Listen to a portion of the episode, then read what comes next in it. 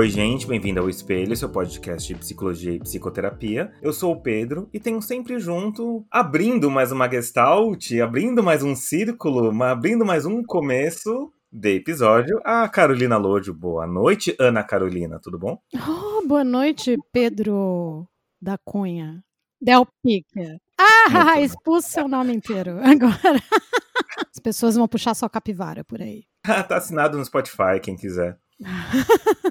Vai bem a senhora? Eu vou, vou ótima. E você? Tudo tranquilo.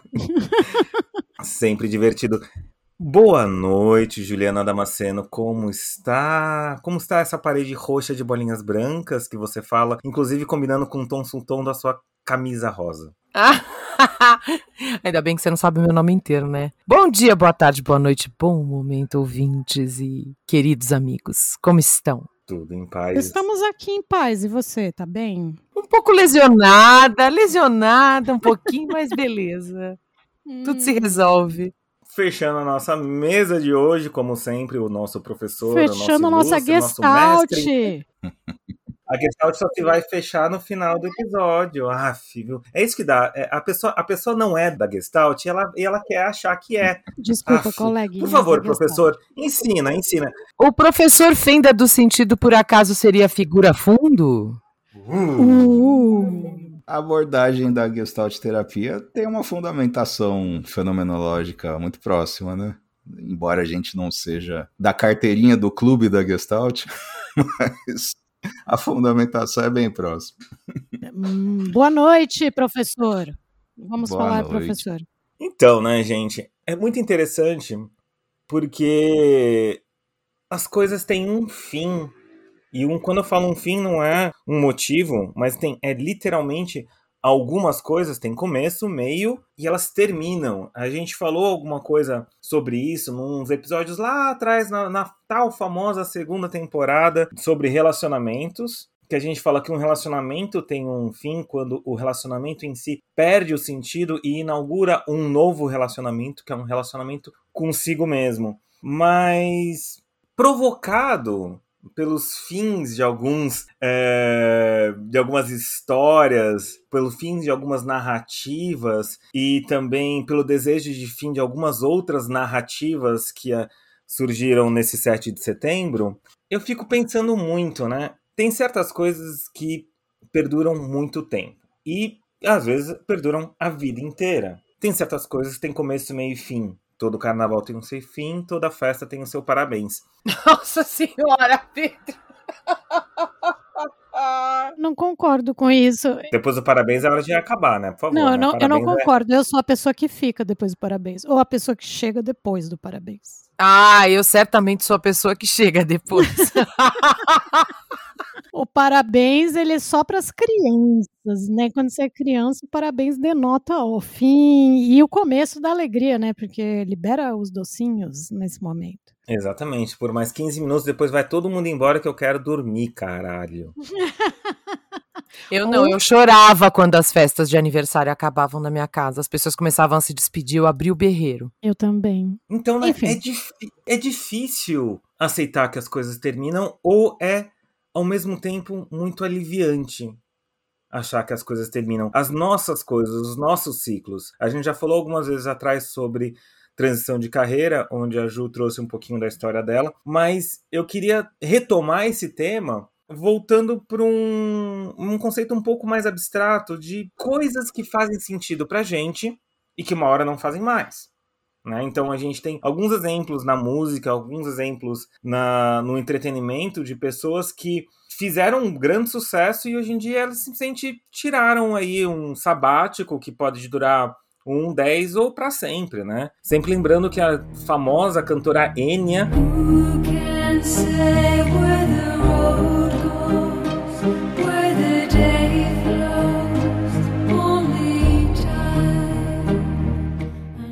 hoje mora no seu castelo com seus 56 gatos e tá certa ela. Tenho certeza que ela tá mais feliz que 80% da população. Literalmente a tia dos gatos, né?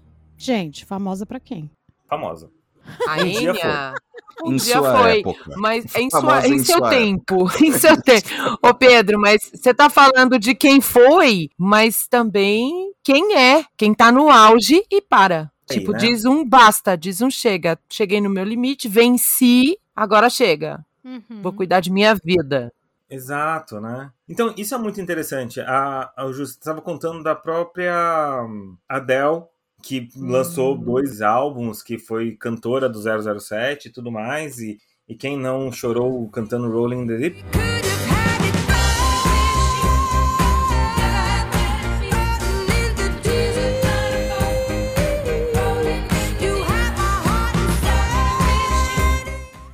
E de repente vira e fala assim: Ah, eu vou parar um pouco porque eu quero casar, eu quero cuidar do meu filho, eu quero ter uma vida. Já juntei um bom pé de meia e quero ficar tranquilo. É fácil, com alguns gostos, com alguns hobbies, com alguns relacionamentos não só amorosos, às vezes amizades, amizades terminam, né?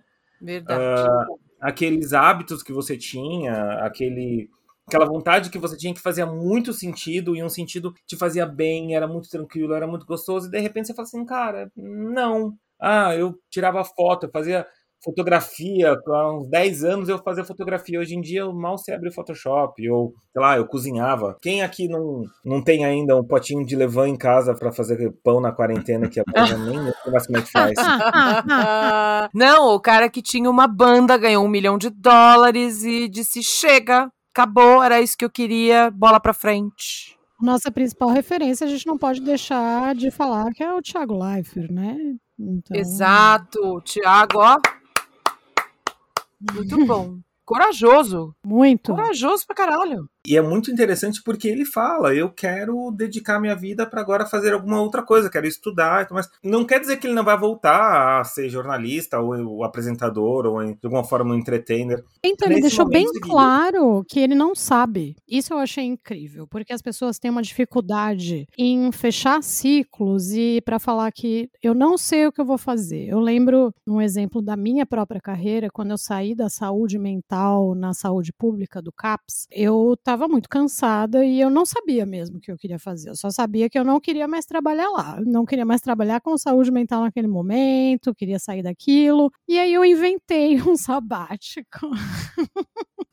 Sem Você ter foi dinheiro. novos projetos, que é muito um discurso de pessoal de televisão, né? Não, Eu vou pra novos projetos aí, vocês vão ouvir Sem falar de ter mim. pé de meia nenhum, eu fui morar no Uruguai. Eu fui, eu fui. Eu e, e eu justifiquei, e na verdade eu, eu encontrei assim, foi o contrário. Eu quis primeiro sair do CAPS, depois eu inventei o Uruguai para ter um, um justificativa. Mas eu falava para todo mundo assim: não, estou saindo deste projeto para encarar um sabático, uma nova carreira em outro país.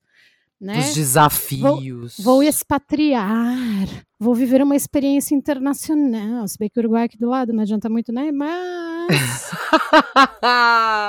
as desculpas colam, né? As pessoas precisam de algo. Eu não aguentei quando eu vi o Thiago Leifert na Ana Maria Braga e em vários momentos ela meio que perguntava, mas e aí? Mas e aí? Depois no encontro com a Fátima também rolou isso e, e na internet todo mundo fica perguntando, mas e se depois que você não fizer nada você quiser voltar pra TV? E se não sei o que lá, não sei o que lá? Gente, o cara não quer fazer nada. Respeita, ele tem grana suficiente pra não fazer nada. É, tem até uma, uma coisa que é importante explicar, pessoal. No jornalismo é muito difícil, é uma luta árdua. Ok, o Thiago já tinha passado dessa fase, mas quando você faz entretenimento ao vivo na televisão e quando você trabalha no jornalismo diário, tipo Jornal Nacional, na televisão propriamente, é um inferno na torre. Você não tem Natal, você não tem Carnaval, você não tem Uhum. férias. O Tiago trabalha, ai, mas o cara ganhava muito bem, mas cara, imagina você trabalhar de domingo a domingo durante quatro meses sem parar.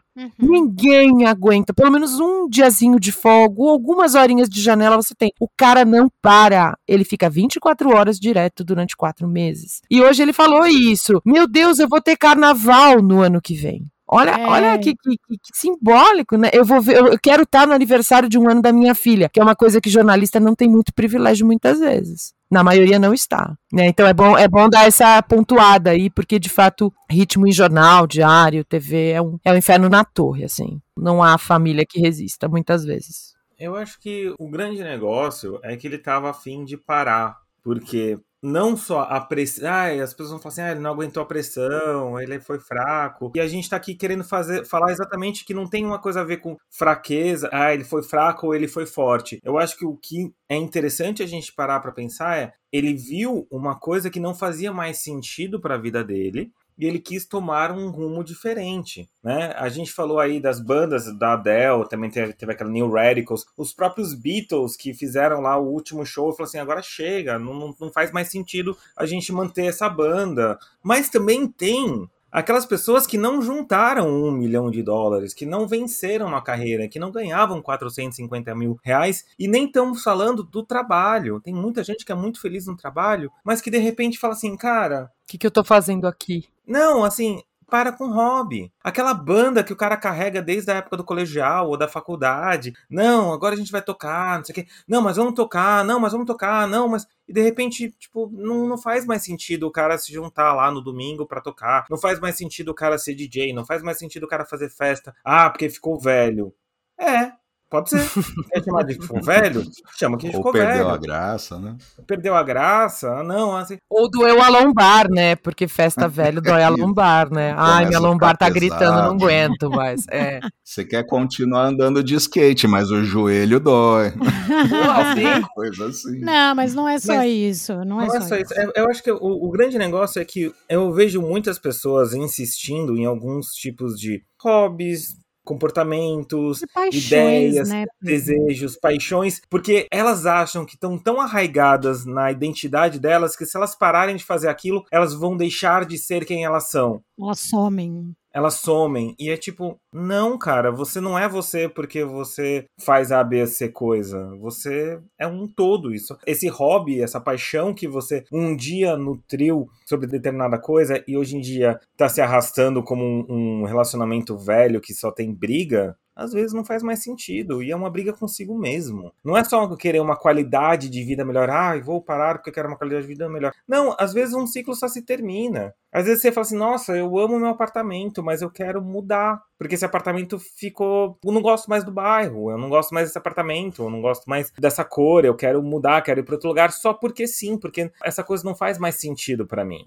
Requer um- uma coragem para perguntar. É uma coragem para se Pra se questionar. perguntar, é. Não é tão simples assim. Não diz respeito único e exclusivamente a trabalho. E nem a grana também, porque uma coisa que se escuta muito, e provavelmente o Thiago vai escutar muito, é: ah, também, né? Na sua posição é, fácil. Mas não é disso que a gente tá falando. A gente tá falando da pergunta que é difícil de se fazer, que é: isso aqui ainda faz sentido pra mim, independente do dinheiro. Afinal de contas, o Faustão passou quantas décadas até, até Porra, querer, é. né? Ou até olhar Exato. pra ele. Não, e não tem a ver com pressão também, né? Porque eu acho que a Ju fez aquele parêntese sobre a vida do jornalista, e, e eu concordo, mas também não tem a ver com excesso de trabalho. Né, eu acho que o exemplo que eu dei também tinha a ver com excesso de trabalho, mas assim, nem sempre tem a ver com excesso. Nossa, eu comi tanto pão de queijo que eu tive uma overdose, vomitei e nunca mais consegui comer pão de queijo. Não é exatamente sobre isso a questão, né? É tipo, não fazer sentido. E nós somos seres que a gente trabalha com sentido, com significado. Se a gente não consegue encontrar um significado para certa coisa, aquela coisa ela não consegue permanecer na nossa vida. A gente não tem força para segurar aquilo na nossa A vida. gente né? adoece. A gente Exato. trabalha com o sentido e com aquela fresta onde começa a aparecer o sentido, né?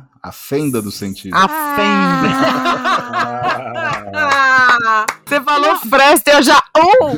Final- finalmente o seu alias foi explicado. Aham, Foi explicado.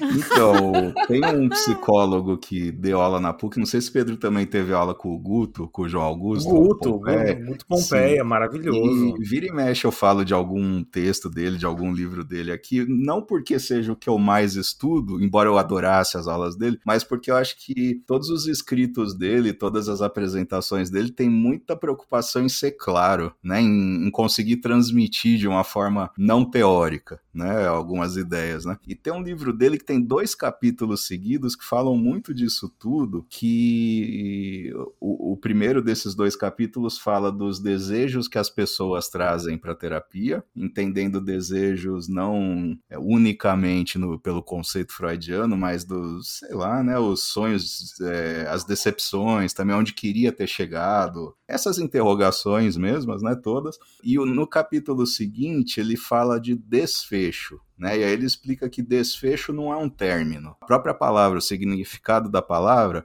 não é um encerramento, né? Ao contrário, é um desfecho, né? É uma abertura para uma outra fase, para o que vier depois. E aí é interessante porque nos dois capítulos tem uma ideia em comum que ele fala dessa coisa é, você pode estar tá vivendo uma paixão, mas e se perder o encanto, né? Tudo bem, não é o fim da vida, né? Mas é porque você está olhando para alguma outra coisa, porque às vezes é, né? Às vezes você estava olhando tanto para aquilo porque não tinha ainda, ou não tinha acontecido ainda. E depois, o que mais tem pela frente? Mas aí é que nem vocês falaram, né? Muitas vezes a coragem ou a percepção, a, né, o olhar para si próprio às vezes não é nem falta de coragem, mas nem todo mundo tem isso desenvolvido, né? Muito aflorado esse eu tenho que cuidar da vida. O que, que é a vida? É a correria, né? É a família, uhum. são os outros, são os assuntos, são é a política, né? Não mas sobra tempo para se, se perguntar, né? se questionar. Isso. E algumas vezes esses hábitos, esses hobbies que as pessoas sustentam, elas também carregam um momento histórico que passou, mas elas querem carregar ainda. Então, aquele cara que continua, não sei, fazendo alguma coisa, aquela menina, aquela mulher, aquele cara, aquela pessoa que continua fazendo alguma coisa, a vida continua, o trabalho, a família, os filhos, sei lá, e essa pessoa precisa continuar fazendo aquilo, jogando futebol de sábado, mesmo com hérnia de disco, ou andando de motocicleta, ou jogando vôlei para estourar o dedão. é um mindinho, tá?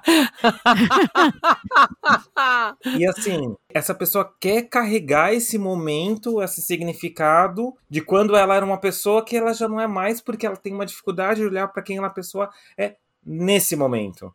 Pedro, né? isso tem completamente a ver com o que a gente falou semana passada, né? Ou dois episódios atrás, quando foi das memórias afetivas, das nostalgias, né? Porque assim, às vezes não é só um objeto ou uma música ou um cheiro que guarda toda uma história, né? É uma atividade. Às vezes pintar tem a ver com a história do meu avô que me ensinou a pintar, porque quando eu faço uma pintura, eu lembro das histórias da família, eu lembro das histórias que eu carrego. Então, com certeza vai ser difícil eu abandonar aquela atividade sem ficar achando que eu estou matando a história da família ou a história do meu afeto por aquela pessoa, né? É muito doido porque às vezes a gente se agarra a coisas muito, muito, muito mofadas e velhas e já datadas e na esperança de ter aquela pessoa ainda por perto ou ter aquela história ainda por perto e a gente não consegue reconhecer que o ciclo acabou, né? E eu acho que um dos benefícios, dos muitos benefícios de fazer terapia, de ter esse processo de autoconhecimento, autoanálise, é exatamente perceber na sua vida o que, que datou e o que, que dá para jogar fora, o que, que dá para desapegar e fazer um desapego gostoso disso, né? Tipo, sem é, violência,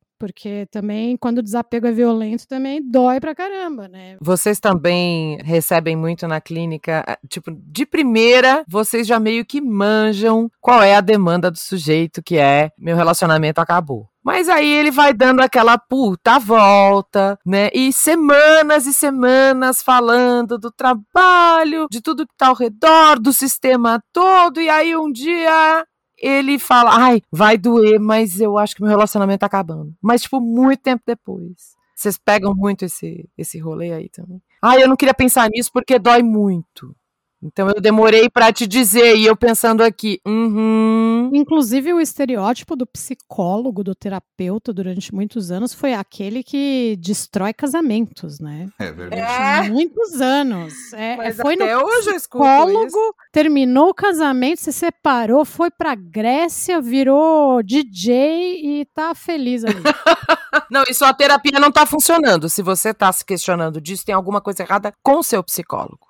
E tem aquela coisa também do tipo, ah, vou- foi fazer Ironia. terapia de casal e aí terminou o relacionamento. Viu? Não funcionou. Não Oi? funcionou, é. Terapia de casal é uma furada. E sabe uma coisa que também que é muito interessante? Nesse sentido também de ciclos que se terminam, que não são só necessariamente coisas boas, mas que me ocorreu agora, que também são coisas ruins. São traumas ou são situações traumáticas, são situações doloridas que a pessoa carrega para ela como dores que ela precisa ter e sentir e carregar, porque se ela não sentir e ela não carregar, ela não vai ser ela. E isso é muito interessante, porque a pessoa, não, mas aconteceu isso, sei lá, sofreu algum tipo de violência, uma violência urbana, um assalto.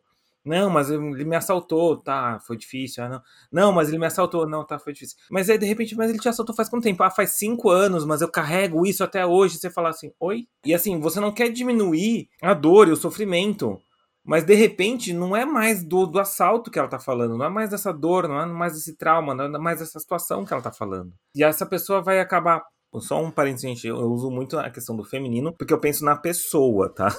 Então é bem importante isso. Mas essa pessoa, ela vai circulando a vida dela ao redor desse trauma, ao redor dessa dor, ao redor desse sofrimento, que já não precisa mais existir, porque se ela for embora, se, se ela dizer adeus para esse sofrimento, se ela dizer tchau para esse sofrimento, é como se uma parte muito vital e muito da identidade dela fosse embora. E aí é muito difícil. Mas eu acho que é, é importante dizer aqui, né, Pedro, que não é fácil assim, né? Não é só querer abrir mão disso ou não é só reconhecer que precisa abrir mão. Quando a gente fala de traumas e de experiências muito negativas e dolorosas na vida da pessoa, é muito mais comum a gente se apegar, inclusive, né? A gente se apega muito mais às questões negativas e dolorosas da nossa vida, porque elas são realmente mais difíceis de superar. A gente está falando de trauma.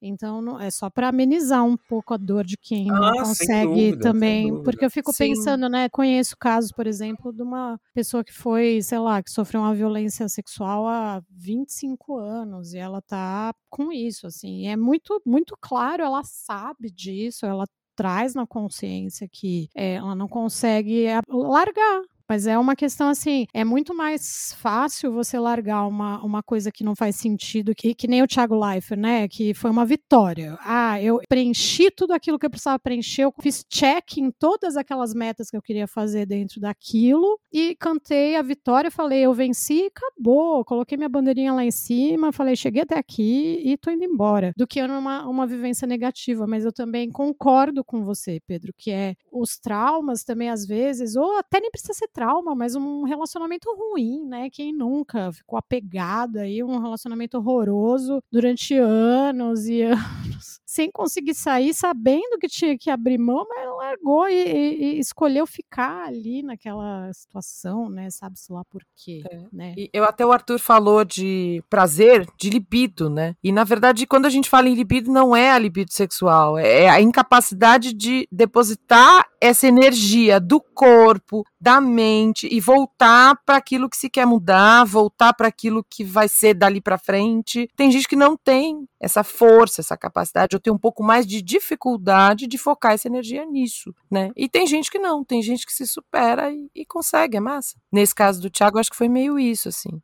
Uhum. Tipo, hora de dizer tchau, hora de dizer chega, tá bom, assim. Tá bom pra mim. Porque Uhum. no final das contas, eu acho que é interessante as pessoas pensarem que é a nossa própria identidade, quem a gente é, é uma junção de diversas coisas que são construídas de traumas, de dores, de alegrias, de hobbies, de paixões, de amores, de histórias, de aventura, de tristezas, de pasmaceiras. É tudo somado e mais um pouco, né? A gente não é uma so a soma de todos os fatores ainda é menor do que o todo. O todo ainda tem alguma parte que a gente não entende muito bem que tá para ser construído. E se a gente fica tão preso e apegado a um, a um passado pesado, só porque ele foi importante e a gente nem se questiona se será que isso ainda é importante, né? Da mesma forma, inclusive esse fim pode surgir um recomeço da mesma coisa, inclusive. Sim. Com um novo gosto, com um novo sentido, com um novo jeito, com uma nova libido. Um novo prazer, né? Um novo né? prazer na realização da coisa. Né? Exato, exato. E é que eu, eu sempre orientei as pessoas quando trabalhava com orientação de carreira, eu sempre orientava as pessoas que estavam em muito sofrimento dentro de um trabalho, ou assim, tipo, não aguento mais e tal. Eu falava assim, calma, é só até você sair. Quando você sair, você vai conseguir ver em perspectiva e de repente até voltar em alguma coisa muito parecida com isso, né? Mas você precisa sair. Por isso que as férias são boas, né? Esses momentos, e, e até o sair mesmo, pedir demissão, sair, dar um passo para trás, olhar e ver onde você estava para você poder até querer, desejar voltar para o mesmo lugar. Não tem problema voltar para o mesmo lugar. Às vezes rola, né? Até inclusive em trabalhos. Até inclusive o Thiago Leifert mesmo falou que ele poderia querer voltar para a Globo. E se a Globo aceitasse ele, ele voltaria e tá tudo bem mas ele não sabe. Então, assim, esse não saber é o mais importante de tudo. Né? É sair do turbilhão, olhar, respirar e falar, ok, fechei. É isso. É, é você perceber que a sua, a sua vida, a sua jornada é muito maior e ela tem começos e fins, começos e fins. Algumas coisas têm começos e fins, e algumas coisas têm começos e a gente não vê exatamente o fim e a gente nem está preocupado com isso seja de amores de pessoas, seja de amores de trabalho, seja amores de hobbies, seja amores de, de paixões, né? Então... Eu sempre falo que a nossa vida é feita de projetos e processos. Tem coisas que são Nossa. projetos e tem coisas que são processos. Sim. Maravilhoso. Com isso, eu gostaria de convidar a todos os nossos ouvintes a mandar um, uma mensagem pra gente. Qual é o seu processo? Qual é o seu projeto? Se você tem algum projeto que você terminou, que já não faz mais sentido, ou se você está começando um projeto novo, quais são os seus projetos? Quais são os seus processos? Manda uma mensagem pra gente no arroba espelho psi, tanto no Instagram quanto no Twitter. Mande também ideias e propostas de, de temas. A gente na semana passada fez um tema do ouvinte, dessa vez foi provocado por uma situação que aconteceu durante a semana. Tá na hora de mandar beijo já? Tá na hora de mandar beijo já. Tá na hora de mandar beijo já. Eu queria mandar um beijo enorme para Juliana Campos, a famosa Ju, que é lá de São Carlos. Ela faz sistemas de informação na UFSCar e fontes me disseram que ela trabalha em casa e fica o dia inteiro ouvindo espelho. Beijos! É isso! Um beijo, xará de Juliana, Juliana, Juliana. Um beijo para todas as Julianas desse meu Brasil varonil. Tem muito, hein? Haja Julianas e Caróis, né? Se você quiser mandar para todas Inclusive, as Caróis. Samba, Juliana, samba, Juliana. ah, isso aí é para poucos só. Hum. Gostaria de mandar um abraço, um beijo, um aperto de mão para o Vitor Maia, para o Fabrício, para a Aline, para a Tabata, para a Natália, para a Maraísa, para o Arthur Chagas. Não, pera, esse aqui tá aqui mesmo. Um abraço, um beijo para você, Arthur Chagas. Ó, oh, beijo ao vivaço, hein? Gostaria de convidar vocês a seguir, nos seguir nas nossas redes, no arroba Espelho Psi, no Instagram e no Twitter, o arroba Psicajuda, arroba Psi, arroba Fenda do Sentido. Eu sou o arroba Pedro Psico. Então, um beijo para você e tchau! Tchau! Eu reparei que eu nunca falo tchau, então hoje eu vou dizer tchau.